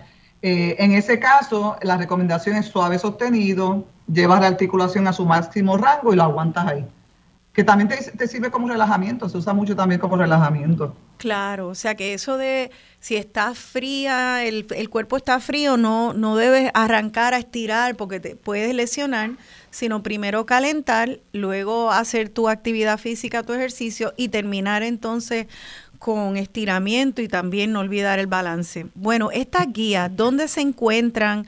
¿Hay alguna página donde la gente pueda entrar para poder mirarlo y repasarlo mejor? Si, si uno pone eh, en un buscador eh, Physical Activity Guidelines, te saldrán, y de nuevo, las dos que estamos, que, que Puerto Rico ha adaptado, ¿verdad? Ha utilizado mayor, son las de la World Health, eh, World Health Organization. el Mundial de la Salud y las de el Departamento de Salud y Servicios Humanos de Estados Unidos. Entonces me imagino que está en español, en la, eh, buscándolo a través de la OMS, Organización Mundial de la Salud, y está por temas y eh, si pone actividad física va a encontrar la guía. Excelente, o sea, es bien fácil, la actividad física, Organización Mundial de la Salud y le va a salir. Ok, entonces pues Gracias por esa, por esa guía, las tengo todas anotadas aquí, las quiero mucho compartir también con, con mi mamá, quien es una persona muy activa, pero a veces eh, somos activas de una manera, pero eh, tenemos eh, lagunas. Por ejemplo, tal vez, ay, sí, yo camino todo el tiempo, pero entonces no hago ejercicios de balance o no, o no me estiro. O sea que esto es bueno para poder encontrar el para poder encontrar, pues, valga la redundancia, un balance, un equilibrio en la manera en que mantenemos nuestro cuerpo saludable. Ya casi nos tenemos que ir a la pausa, pero quiero preguntarle a Anthony, si es que Anthony todavía estás ahí, Anthony. Sí, estoy, aquí. Sí, el profesor Anthony Meléndez eh, nos dice, nos dice Rosarito que eh, para, ah, se acaba de ir. Bueno, yo creo que ahora lo, lo volvemos a llamar, pero les hago la pregunta a ustedes y luego retomamos con él. Me, me impresionó mucho que para los, eh, para los niños de 5 a 18 años, sea eh, las guías recomienden 60 horas al día, 60 mm. minutos o una hora al día. Eso me impresiona porque es evidente que nuestros niños no están, muchos de ellos están pegados a, a, a, los juegos. E incluso en la escuela yo no sé si se le da educación física una hora al día, así que no sé si la escuela se está encargando de eso. Em, eso es algo que me preocupa porque he escuchado que hay eh, un alza en obesidad, en diabetes y en muchos problemas que jamás se han visto como problemas pandémicos en los niños. Eh, Definitivamente, eh, es una preocupación bien grande que tenemos ahora porque hay suficiente evidencia que indica que eh, lo que tú haces en la niñez te va a afectar en la vejez. Que todos estos problemas, si tú no desarrollas músculos fuertes, huesos fuertes en este periodo de desarrollo, eh, te predispone a más enfermedades en la vejez. O sea que eh, por eso se está dando mucho a esta edad. De hecho, indican que de esos 60 minutos, algunos tienen que ser eh, bone strengthening, actividades que estimulan el hueso y actividades que estimulan el músculo. Si pensamos en los niños antes que se pasaban trepando árboles, eh, saltando, este, etcétera, eso no era una preocupación. Pero actualmente eso no ocurre, o sea que tenemos que estructurarlo a través de juegos, a través de actividades para que sí se cumpla. Claro. Y el menos por ciento de los niños están cumpliendo con la guía de, que los adultos. O sea, que es una preocupación grande. Esto es bien importante porque tenemos que, que como adultos que tienen niñas y niños jóvenes en sus hogares o a su haber, pues eh, eh, tenemos que entender si la escuela no está dando esta educación física, esto es una parte integral de cuidar de nuestras niñas y niños, no es nada más ponerle el plato de comida al frente, también es otras necesidades. Y esto es bien importante que, que, estemos atentas a que se dé check, lo puse en la lista de cosas que estoy pendiente de que mi niña y mi niño hagan, porque es importante para su futuro. Así que aún sin que seamos deportistas ni estemos en, haciendo ejercicios eh, con equipo, hay maneras de hacerlo y asegurar que nuestras niñas y niños lo hagan. Nos tenemos que ir a la pausa, ya tenemos a Anthony en, en la línea, así que cuando regresemos quiero que hablemos de eh, nuestro gobierno, nuestras escuelas públicas, hay una política pública de educación física, nuestro gobierno está atento a que esto se esté cumpliendo para la salud del pueblo que está ahora creciendo. Y luego vamos a abrir las líneas al público para que le hagan preguntas a nuestros panelistas. Quédense con nosotros, estamos hablando de deporte, educación física y desarrollo de país aquí en Dialogando con Beni.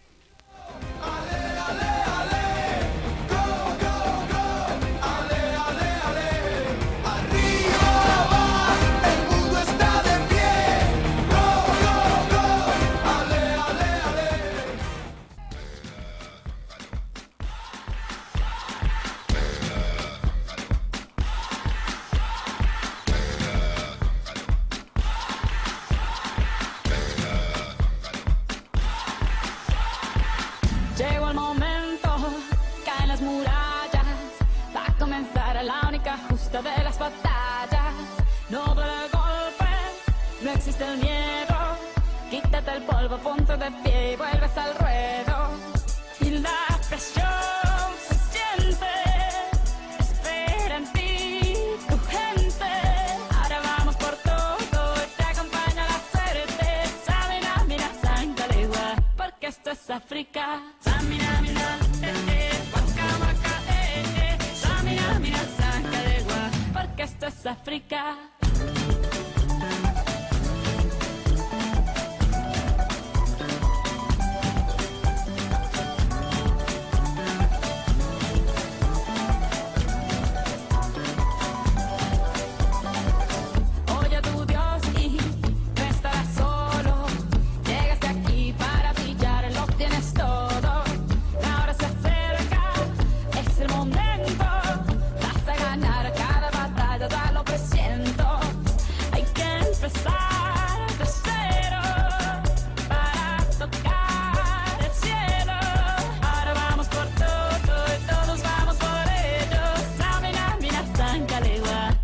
es. África.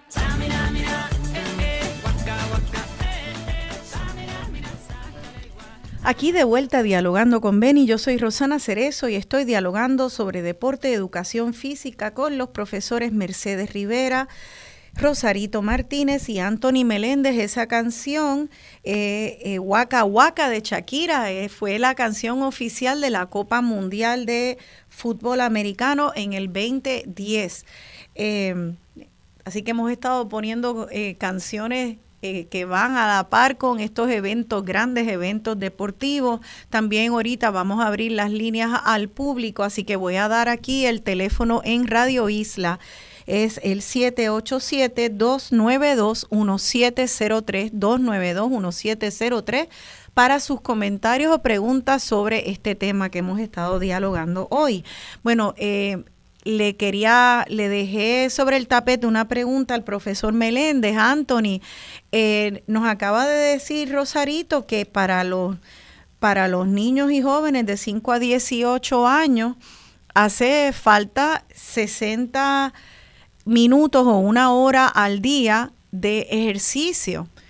Mi pregunta es, tú como profesor y estudioso de la educación física en nuestras escuelas públicas, ¿Esto se está cumpliendo en las escuelas de Puerto Rico? Bueno, eh, para comenzar, hay un, como esto tiene que ver el programa con política pública, creo que esta es la ley 146 que, que exige que, que los estudiantes eh, tengan tres horas semanales eh, de educación física en las escuelas públicas y, ciertamente hay muchas veces pues eh, no se no se cumple con, con con, con esa ley que de, de tres horas semanales que no que no que adicional que la ley no cumple pues eh, con lo, o no cumple los criterios de, de los 60 minutos diarios pues serían cinco de la semana. Eh, de todos modos de todos modos yo creo que que de política pública eh, cuando nos referimos a política pública tiene que ser un, un movimiento eh, de múltiples sectores eh, para poder cumplir con esto, ya que el, el maestro de educación física, pues aparte pues de, de, fomentar la actividad física, tiene otros objetivos, como lo mencioné ahorita, que es una educación integral y holística, este, que no le puede dedicar todo el tiempo meramente a, a, cumplir esa parte. Yo creo que, que sí es un factor, tienen una responsabilidad enorme eh, en, contribuir a eso, eh, problemas de obesidad, pues hay, hay otros factores que, que atribuyen a los problemas de, de, de obesidad. Este, por eso yo siempre he sido bien cuidadoso en decir eh, que los maestros justifiquen su clase de educación física para combatir para combatir la, la, la, obesidad, porque son muchos factores que porque eh, que el maestro en sí no controla, factores socioeconómicos, factores de alimentación, eh, factores de, de, de, seguridad cuando salen fuera de las casas, de, la escuela, los nenes, este, el entorno familiar.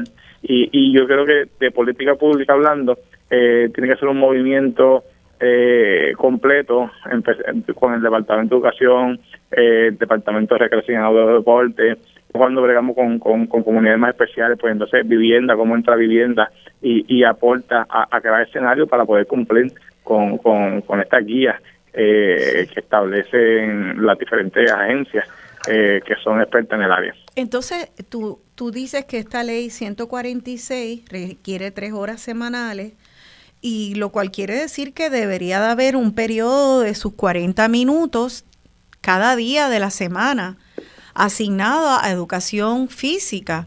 ¿Cuánto nos estamos, están las escuelas, vamos a decir, prepandemia? Porque me imagino que en la pandemia no sé cómo se hará eso, si ha habido clases virtuales o qué, pero eh, prepandemia, ¿cuánto es tu experiencia que se están alejando las escuelas de esa ese periodo diario de educación física pues, para los estudiantes?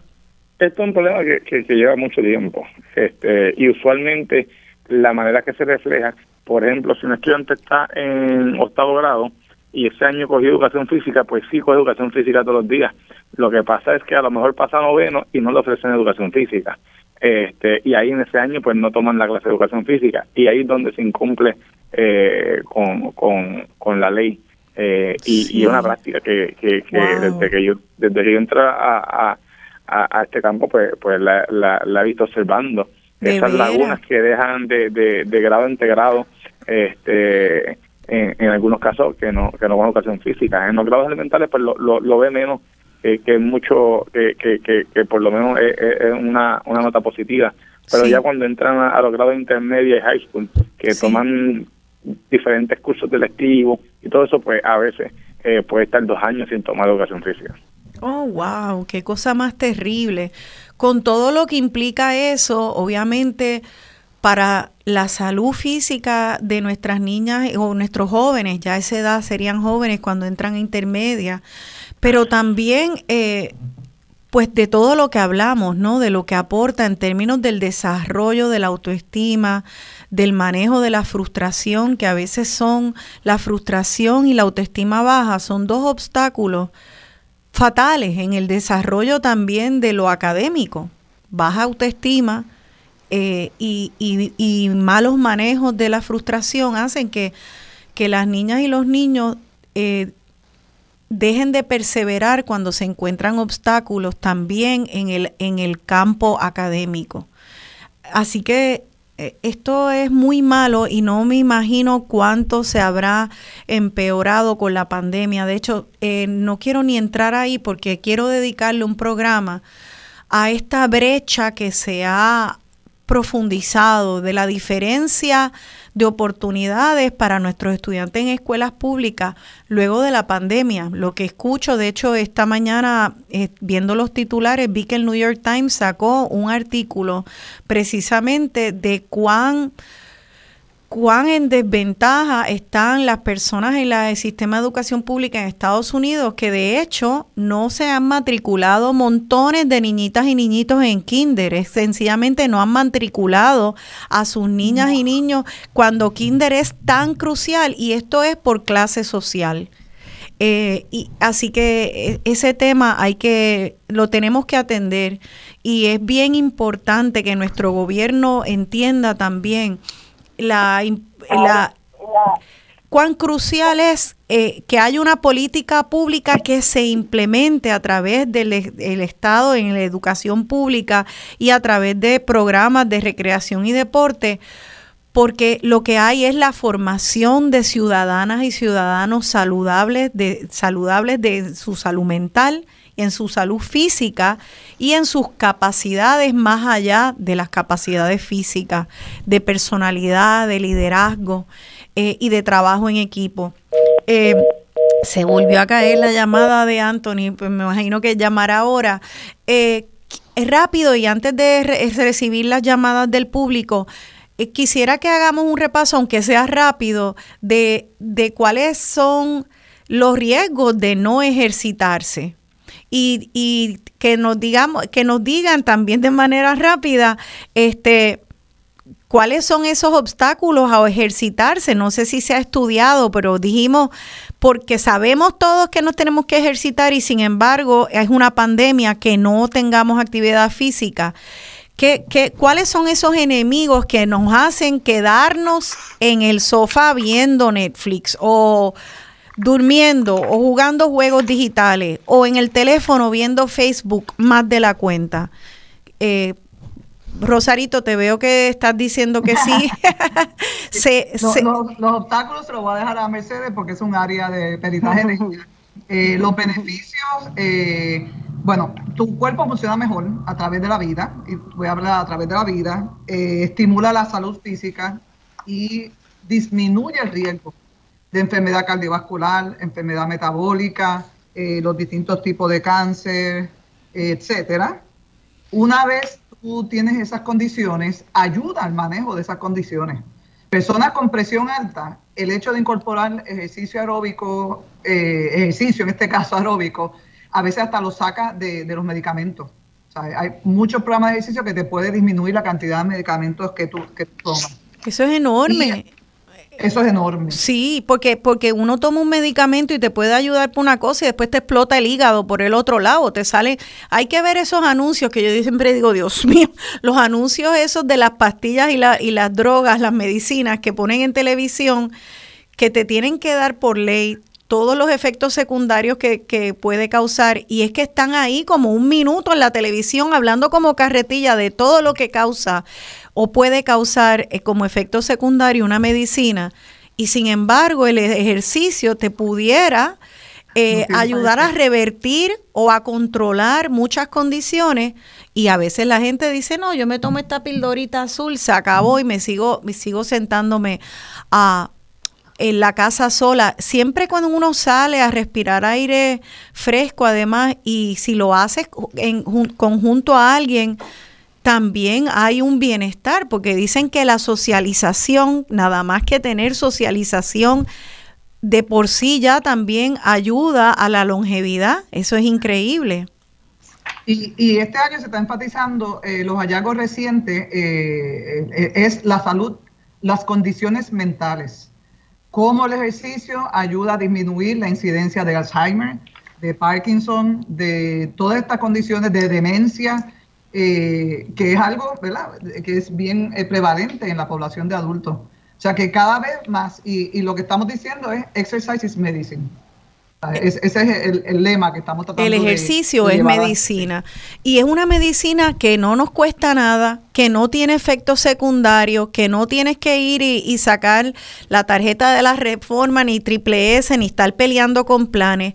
Está ahí, podemos salir. Yo a veces no me pongo ni los tenis cuando salgo a caminar. Estoy en chancleta y sigo en chancleta por ahí para abajo, pero, pero camino y camino a mi perra eh, y, y sé que a eso yo le debo no ser diabética en una familia donde todo el mundo para adelante, para atrás y para los lados, hay diabetes por todas partes y sin embargo camino hace tiempo y, y, estoy, me siento confiada de decir que haber caminado me ha mantenido libre de diabetes, lo cual es una plaga para nosotras y nosotros los puertorriqueños. En la diabetes tenemos unas incidencias altísimas de diabetes. En cuanto a los obstáculos, Mercedes, antes de tomar alguna pregunta, obstáculos para que hagamos esto que es tan maravilloso. Yo misma me incluyo, que a veces digo, Dios mío, pero ¿por qué yo no hago más ejercicio? Y a veces es como misterioso. ¿Cuáles son esos obstáculos? Bueno, pues, eh, entre el principal es eh, creer que uno no puede, eh, creer que eso no es para mí, creer que ya tengo la edad que tengo, y pues no me voy a beneficiar. Y la más común de todas las edades es que no tengo tiempo. Eh, ¿verdad? Hay tiempo para otras cosas y, no, tenemos una, no separamos un espacio para esa actividad que es restaurativa, que nos da más oxígeno, que nos, nos puede entrar en contacto con otra gente, en contacto con la naturaleza, eh, y que es tan importante para el cerebro porque es como una recarga, ¿verdad? Te dedicas a esos 30 o 40 minutos y, y luego realmente estimulaste, ¿verdad? Este, endorfinas positivas que te van a que te van a dar energía, que te vas a dormir mejor. Lo otro es las creencias, ¿verdad?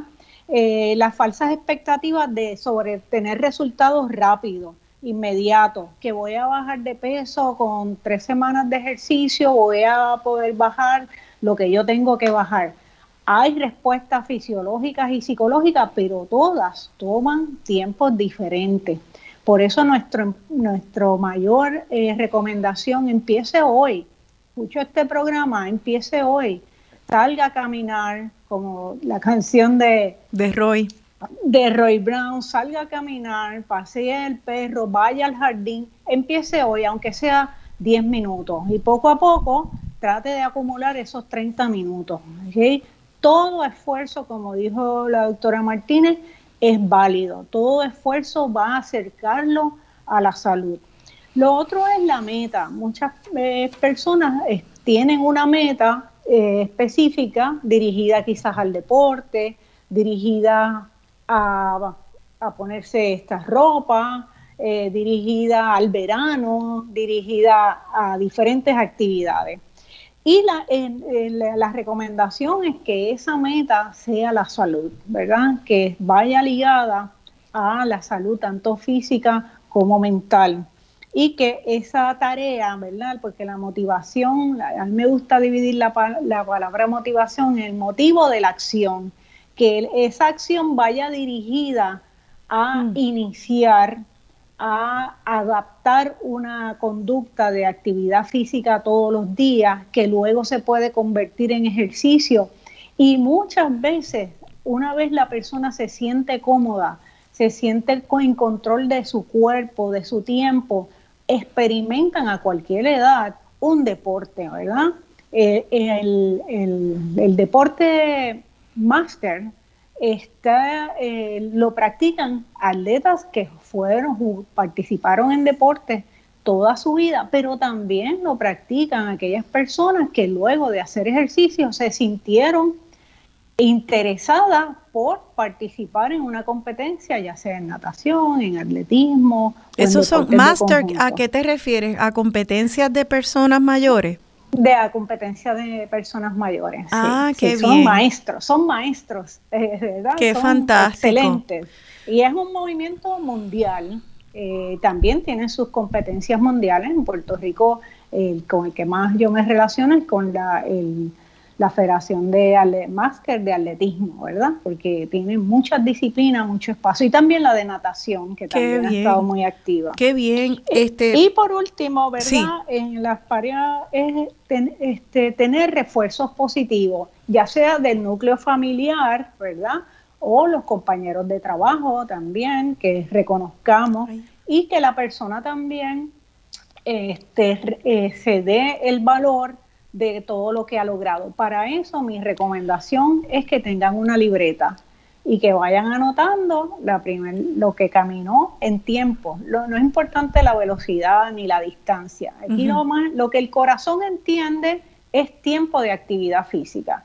Entonces seguimos en esa línea, que anote, hoy camine 15 minutos, eh, mañana tal, etcétera, eh, porque eso te va dando una línea de logros eh, personales. Fantástico. Tremendas recomendaciones, podríamos seguir acá un rato hablando, no quiero que, nos vayamos del programa sin eh, poder atender alguna de las llamadas, aunque sea rapidito. Vamos a recibir la primera llamada. Buenos días, estén dialogando con Beni, su nombre, por favor. Buenos días, Adela Agosto de Santurce. Buenos días, doña Adela, ¿cómo está? Bien, y tú, mi amor, mira, salud y felicito a la gente que está ahí, felicito a la medallista, Yasmín y sabes qué? Que mientras ustedes estuvieron hablando, yo estuve alzando pesas.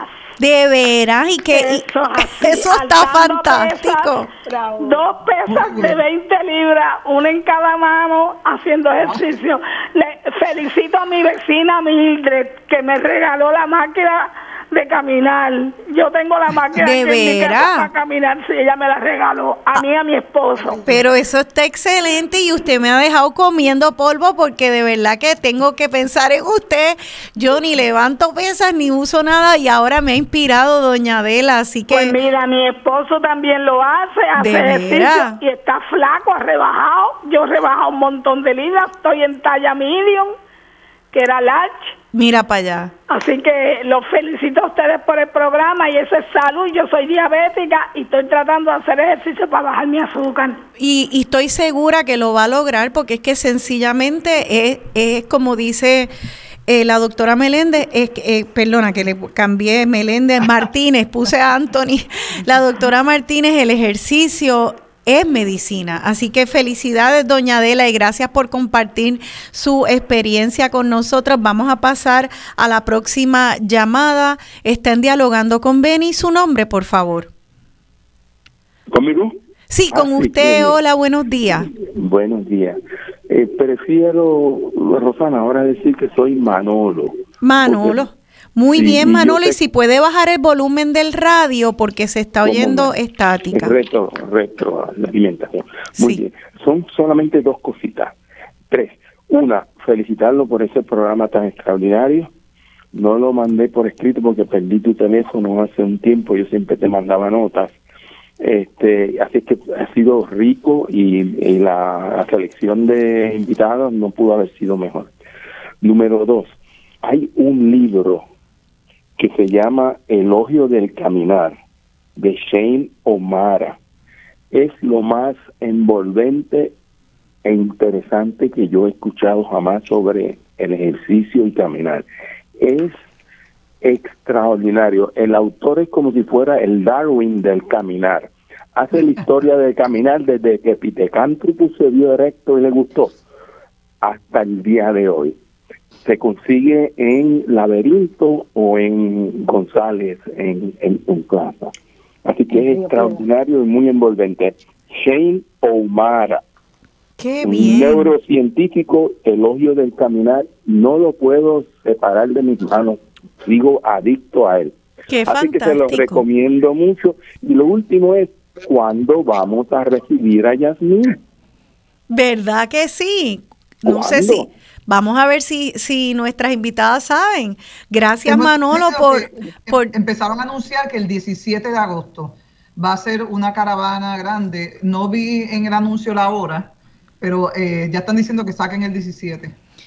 Ay, qué bien. Pues 17 de agosto, tentativamente hay que, hay que confirmarlo para recibir a nuestra Yasmín Camacho Queen, que eso va a ser entre las cosas que ella dijo cuando le preguntaron qué significaba para ella sus raíces puertorriqueñas.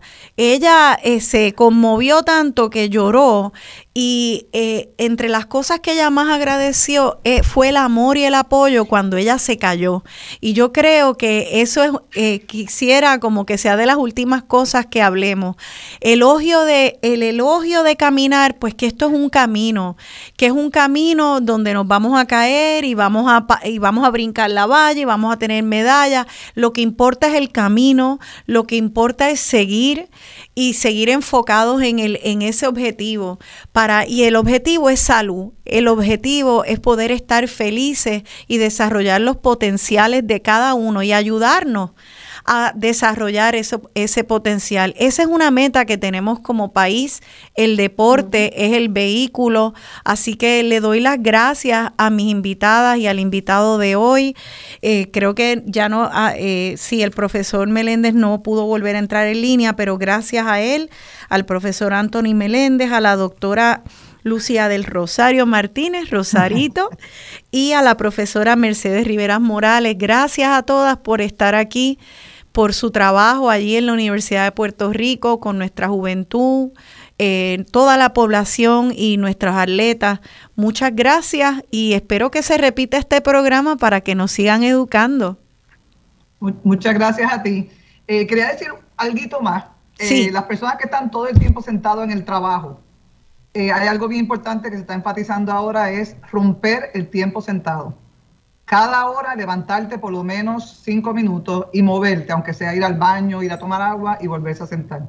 Así que ese es otro factor, romper el tiempo sentado. Excelente, excelente. Mercedes, ¿hay algo así rapidito que quieras decir antes de irnos? Sí, sí, que, con alegría empiecen, empiecen a salir a, a, caminar al jardín, que con alegría y lo, y lo anoten, y lo anoten, que ya verán que van a lograr eh, lograr tres semanas y después seis, pero, pero hay que darse ese refuerzo positivo de hacer check. Hoy yo hice eh, actividad física. Claro.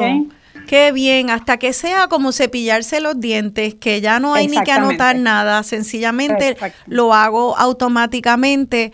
Esa va a ser mi meta. Les doy las gracias eh, a ustedes de manera personal por inspirarme con toda esta información de hoy. A Yasmín Camacho Queen, nuestra boricua, nuestra reina, hay mucha gente que la llaman Camacho Queen de reina.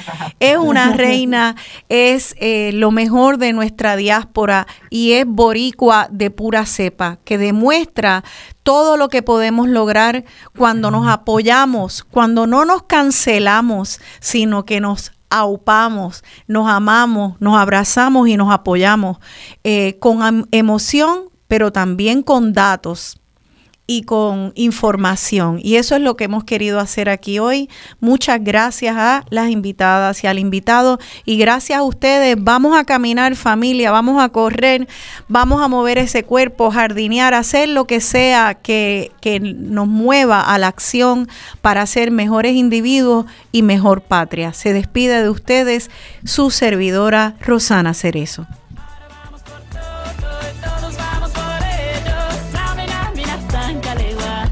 Esto es África.